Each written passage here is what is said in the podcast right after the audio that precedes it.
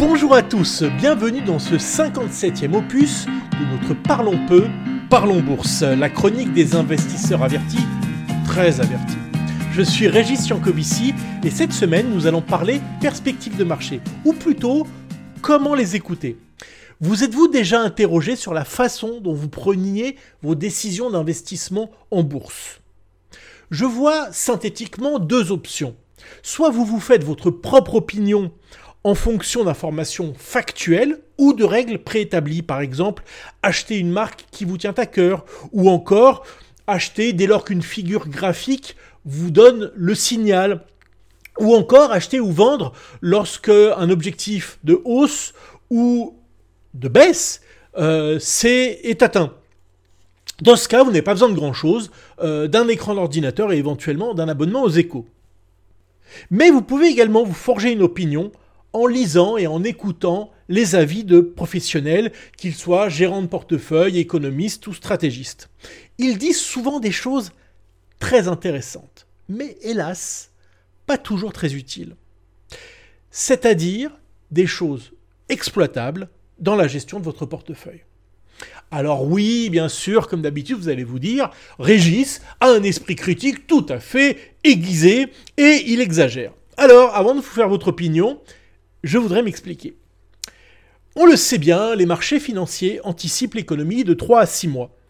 Ainsi, décrire la situation économique actuelle sans projection dans l'avenir n'a franchement que peu d'intérêt. Dans la quasi-totalité des cas, ces informations sont déjà intégrées par les marchés financiers. C'est un peu regarder le chemin qui reste à parcourir en fait en regardant dans un rétroviseur. Ça vous paraît un peu théorique? Bougez pas. Je vous donne un exemple. Voilà ce qu'a écrit une célèbre banque privée dans sa lettre mensuelle publiée il y a à peine une semaine. Je lis. Le scénario central des marchés financiers, ah super. Alors qui dit scénario dit perspective, anticipation. Génial. Donc le scénario central des marchés financiers s'inscrit ainsi dans un contexte de ralentissement de la croissance. Bon, pas très nouveau. Qui pointe vers une récession pour le moment légère au niveau mondial. Pas très nouveau non plus, ça fait 4 mois que le terme récession fait partie des termes les plus recherchés sur Google.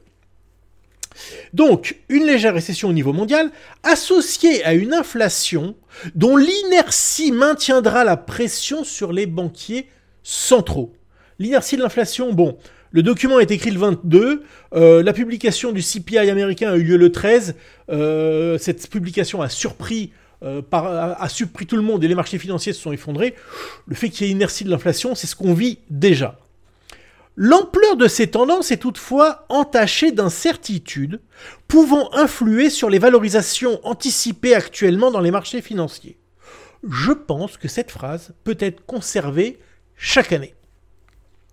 L'élément central, susceptible d'influencer leur orientation, repose sur l'attitude des banques centrales. Deux points. En poursuivant un resserrement plus strict, entre parenthèses, en raison d'une inflation persistante, elle accentuerait le risque de récession.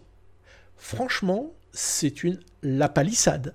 Moi, ce que j'aurais aimé lire, c'est est-ce que ce resserrement va se poursuivre Est-ce qu'elles vont réaliser ce resserrement plus strict? Je continue.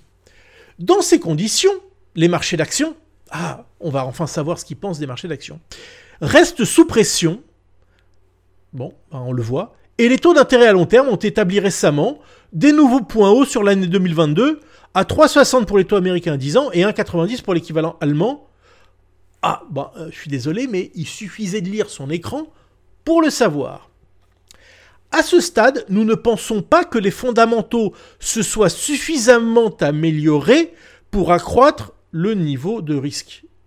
Se sont suffisamment améliorés. Mais là, euh, ils avaient dit plus haut qu'ils anticipaient une récession. Donc, il euh, n'y a pas d'amélioration. Dernière phrase, il va sans dire que la variable géopolitique principalement centré sur le conflit en Ukraine, rajoute une part d'incertitude significative, difficile à maîtriser, mais dont la trame s'inscrit dans une durée certaine. Ça, c'est de l'anticipation. Hein. Là, on peut y aller. Hein. Bon. Allez, je ferme la parenthèse de cet exemple. Ma démarche ne vise absolument pas à pointer du doigt cette banque privée dont je ne partagerai évidemment pas le nom. Vous trouverez un tas de pseudo-analyses de ce type en cherchant sur Internet ou en allumant votre télé.